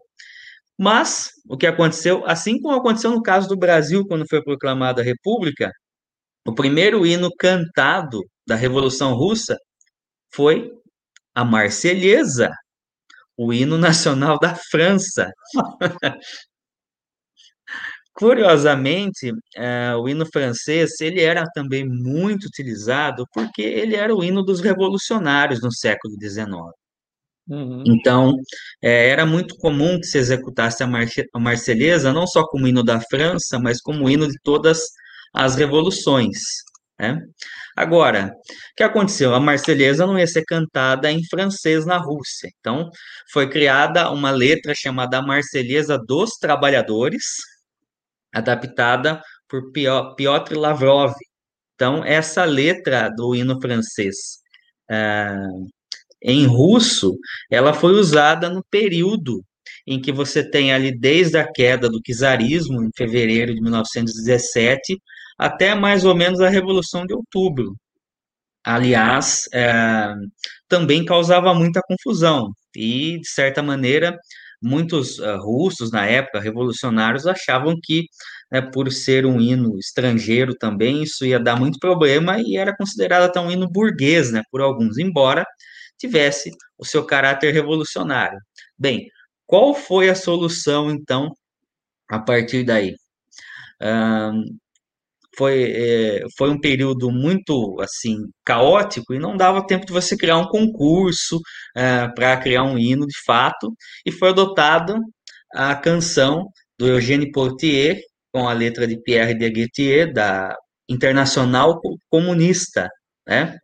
Só que aí, claro, como eles eram, um era francês, outro era belga, né? Se adotou uma nova letra em, em russo, que foi adaptada de, de uma tradução feita por Arkady uh, Yakovlevich Kots, em 1902, e a partir daí a Internacional Comunista, com letra em russo, fez parte do primeiro hino, que era o hino da União Soviética, quando ela foi formada em 1922. Então, o hino foi adotado oficialmente. Logicamente, a ideia era, quando da Revolução Russa e a formação da União Soviética, que essa melodia que tinha um caráter né, internacional, da vitória, né, do, dos ideais do socialismo, do comunismo, se espalhasse pelo mundo. Então, essa esperança uh, de que a internacional também se tornasse um hino de outros países do mundo. Porém.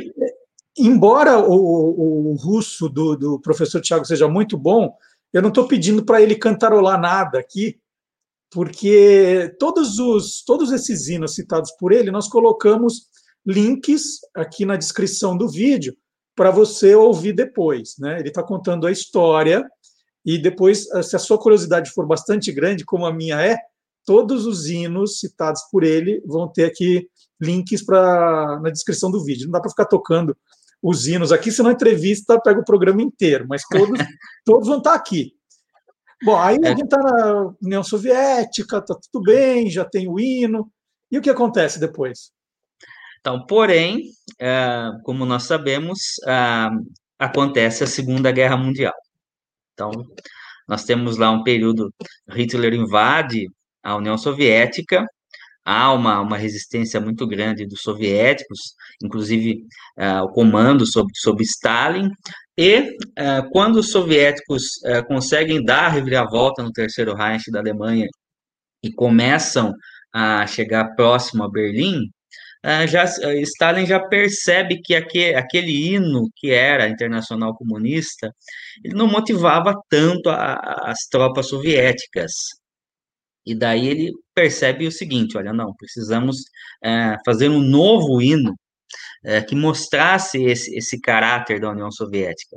E daí surge a ideia é, de, de, se adaptar a uma música que foi feita por Alexander Alexandrov. Originalmente era considerado o hino do, dos bolcheviques. Ele foi, fez em 1939. Mas a música ela tinha um caráter interessante para ser é, transformada em hino. Aí foi feito um concurso, uma adaptação da, da, dessa letra, que foi feita por dois poetas, Sergei Mikhalkov, mi, desculpem, Sergei Mihalkov, guardem esse nome, nós vamos falar muito dele depois, e Gabriel Registran, é, que foi feita a letra em cima dessa música do Alexandrov para é, o hino soviético.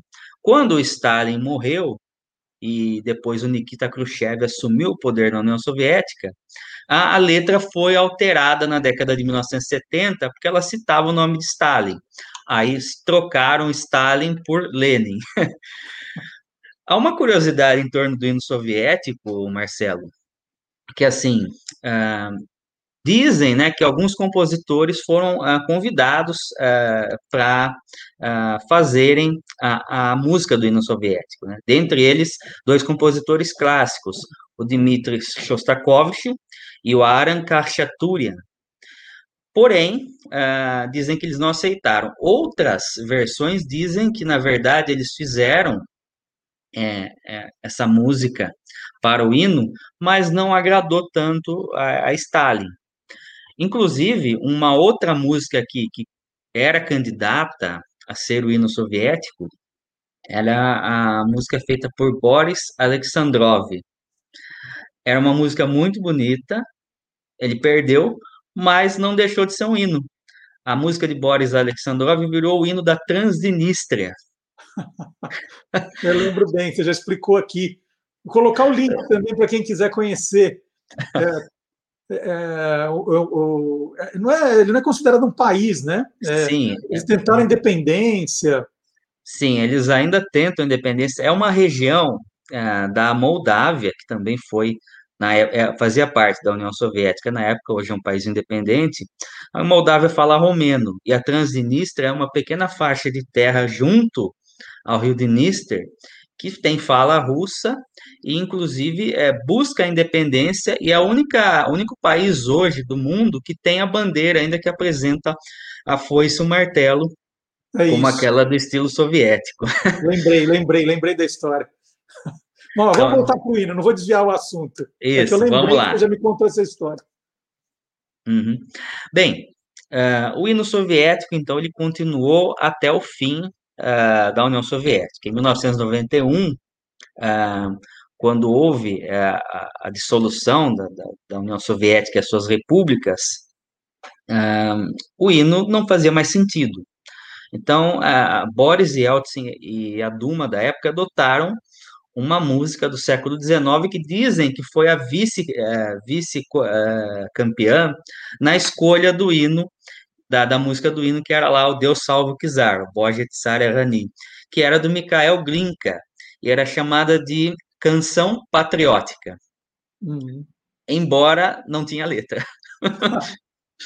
o nome era Canção Patriótica e não tinha letra. Mas isso não impediu os russos, e entre 1991 e 2000, a, a, a Duma recebeu, né, que a Assembleia Russa recebeu mais de 6 mil propostas para se colocar uma letra uh, nessa música uh, do hino.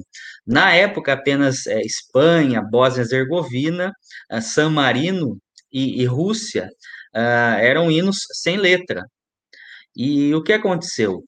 nos Jogos Olímpicos de Sydney, em 2000, Putin estava assistindo, ele já se tornou é, presidente da Rússia na, naquele ano, e ele estava assistindo os jogos e ele percebeu que, assim, os atletas não estavam tão empolgados ah, quando venciam as competições em cantar, ou, quer dizer, em ouvir o hino russo, né? não tinha uma letra.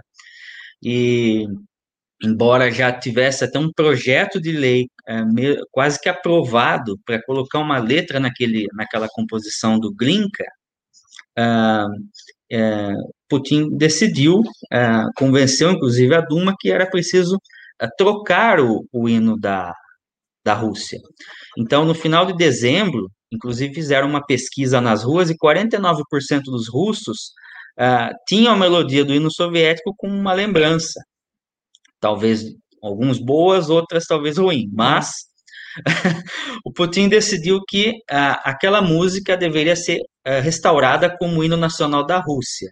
E depois foi colocada uma letra. E quem que ele convidou na época para escrever a letra? O mesmo autor que havia escrito o hino da União Soviética, o Sergei Mikhalkov, ou Mikhalkov. E daí, uh, Mikhalkov fez uma adaptação à, à, letra do hino, trocou algumas coisas que não faziam mais sentido, né? inclusive agora a menção da palavra Deus, a, a ideia da, do, do foco no território da Rússia, no povo russo, e a partir daí a letra uh, passou a vigorar. Inclusive, a primeira transmissão oficial uh, do hino da Rússia é, começava o hino com o badalar dos sinos, mostrando que, na verdade, não era o hino soviético, mas era o hino da Rússia, e uma Rússia agora ortodoxa, né? a, religião, a religião ortodoxa é muito importante na, na Rússia. Então, a partir daí, esse hino, uh, com nova letra, passou a vigorar, então, na Rússia. E, logicamente, por, pela questão envolvendo aí os casos de doping, e, e tudo mais, ah, foi proibido então a Rússia ah, usar sim os seus símbolos nacionais nas competições olímpicas. Inclusive, é muito provável que nós não veremos a bandeira nacional russa em Tóquio, mas é provável que a gente veja a bandeira do Comitê Olímpico da Rússia. Inclusive, vocês podem ver a imagem aí da, da bandeira do Comitê Olímpico. Então, uhum. é, você tem os anéis olímpicos com as cores da Rússia, não distingue muito, mas é uma forma de, de se representar os atletas olímpicos ah, em, que, em questões como essa. Por exemplo, em 92, nos, nos Jogos de Barcelona, a África do Sul estava proibida de competir nos Jogos devido ao apartheid, mas ela usou também uma bandeira do Comitê Olímpico que tinha lá os anéis e, e trazia as cores da, da África do Sul. Então, é um recurso uhum. uh, que, que esses atletas têm para poderem competir nas Olimpíadas sob uma bandeira, e não aquela dos atletas olímpicos independentes, que é a, a bandeira olímpica. E também a, a, a escolha do, do Tchaikovsky ressalta uhum. muito isso, né?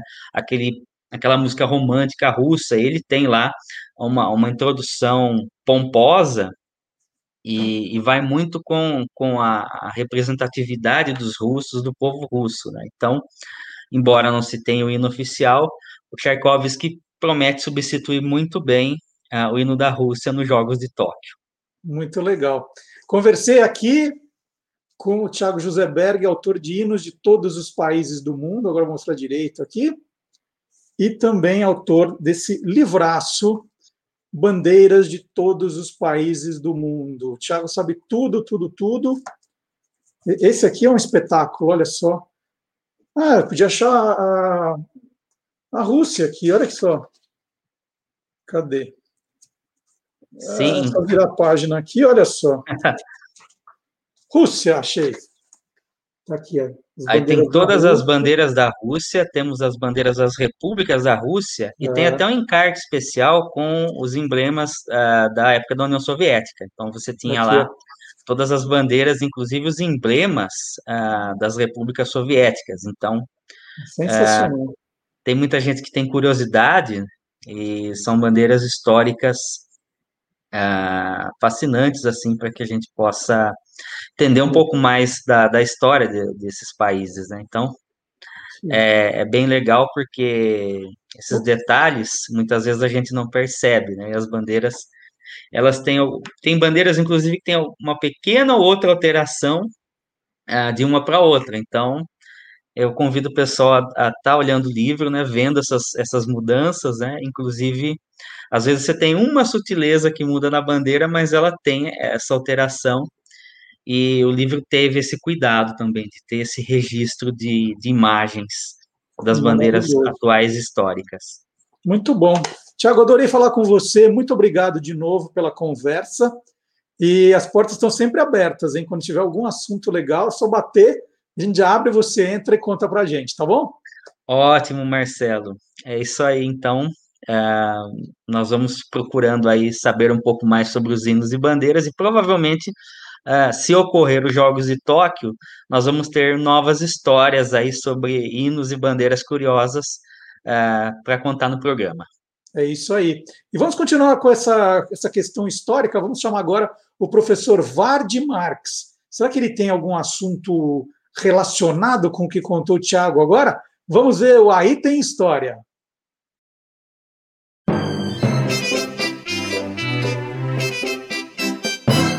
Aí tem história. Olá, curiosos! Você ouve histórias desde criança. E em grande parte delas há uma princesa que está sofrendo alguma ameaça, corre algum risco, precisa de ajuda. É o que prende a nossa atenção e aguça a nossa imaginação. Vamos falar de uma princesa cuja história mistura ficção e realidade. Vamos conhecer melhor a princesa Anastácia da Rússia, porque aí tem história. Num processo histórico que se desenrolou entre março e outubro de 1917, ocorreu o que conhecemos como Revolução Russa.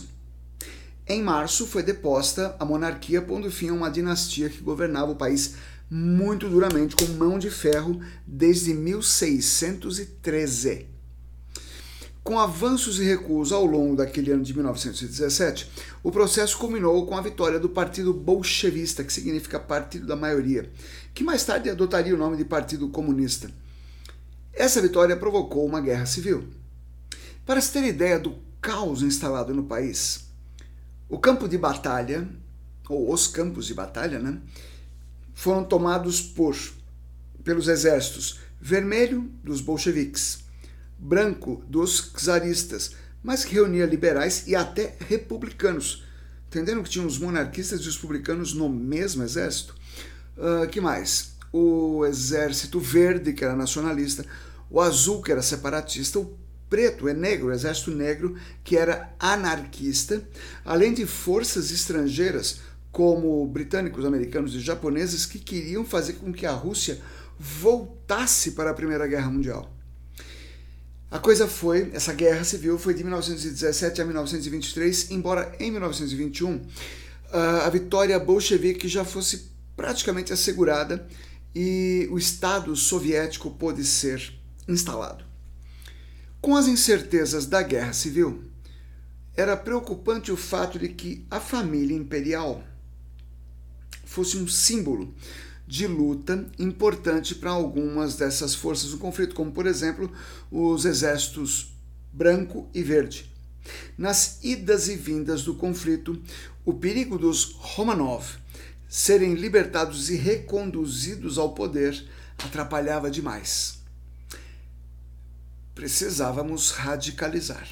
Assim, na madrugada de 17 de julho de 1918, a família, ex-família imperial, né, foi acordada na madrugada, levada ao porão de uma casa de campo onde eles estavam na cidade de Yekaterinburgo, que fica lá nos Montes Urais, a quase 1.700 quilômetros de Moscou. Foram levados para o porão e lá, junto com alguns é, criados pessoais e agregados, foram todos fuzilados pelos bolcheviques e os corpos foram queimados e enterrados em lugares diferentes. É, morreram, além daqueles agregados, o ex-czar Nicolau, a imperatriz Alexandra, príncipe Alexei e as filhas, as duquesas Olga, Tatiana e Anastácia. E aí tem problema. Havia uma notícia de que algumas das vítimas não morreram no fuzilamento e por isso foi preciso dar cabo delas a golpes de baioneta. Como os corpos e quase todos foram encontrados, menos o de Anastácia, começaram as especulações. A moça, então com 17 anos, teria sensibilizado um jovem soldado que teria deixado ela fugir. A partir de 1919, pelo menos uma dúzia de moças apareceram uh, na própria Rússia, na Alemanha, na França, dizendo que eram Anastácia.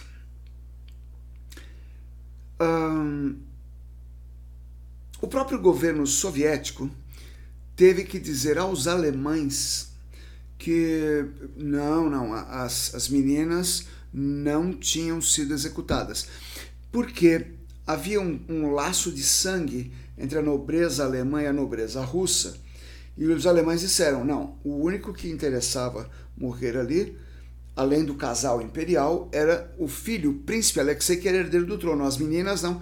E o governo russo disse: não, elas foram transferidas para outro lugar. Vamos evitar mais combates. A possível sobrevivência de Anastácia tem sido alvo de romance, peça de teatro, uh, programa de TV, filme, artigos, documentários e até aquela famosa animação da Disney. Porém, embora as lendas sejam interessantes, a história deve prevalecer. Em 2009, os testes de DNA foram, ou melhor, o resultado dos testes foram publicados. Foram testes realizados pelo governo russo e pelo governo norte-americano, dando conta que as covas que tinham sido encontradas, mais de uma, e nelas estavam todos os membros da ex-família imperial Romanov. Fim do mistério da princesa Anastasia Nikolaevna Romanov. É isso. Então é isso aí, gente. Reta final do programa.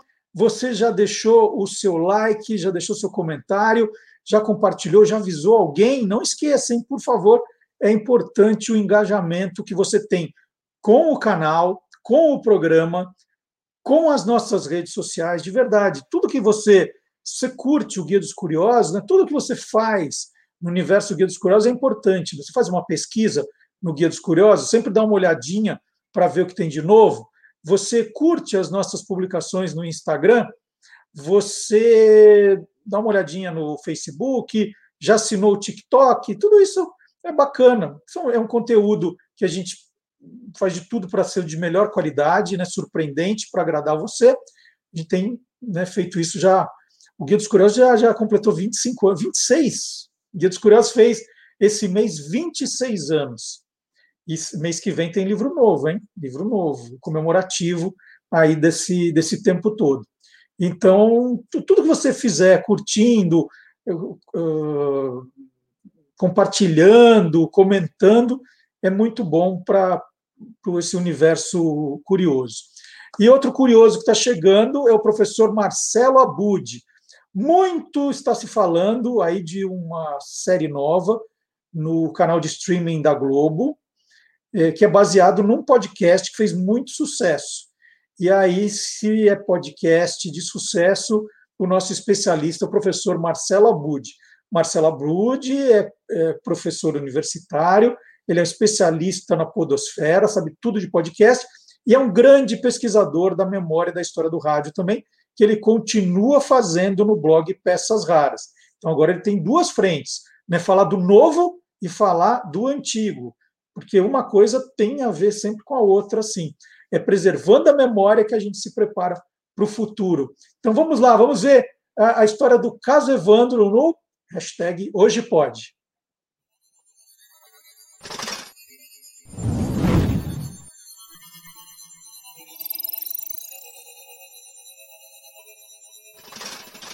Hoje pode. Com Marcelo Abude.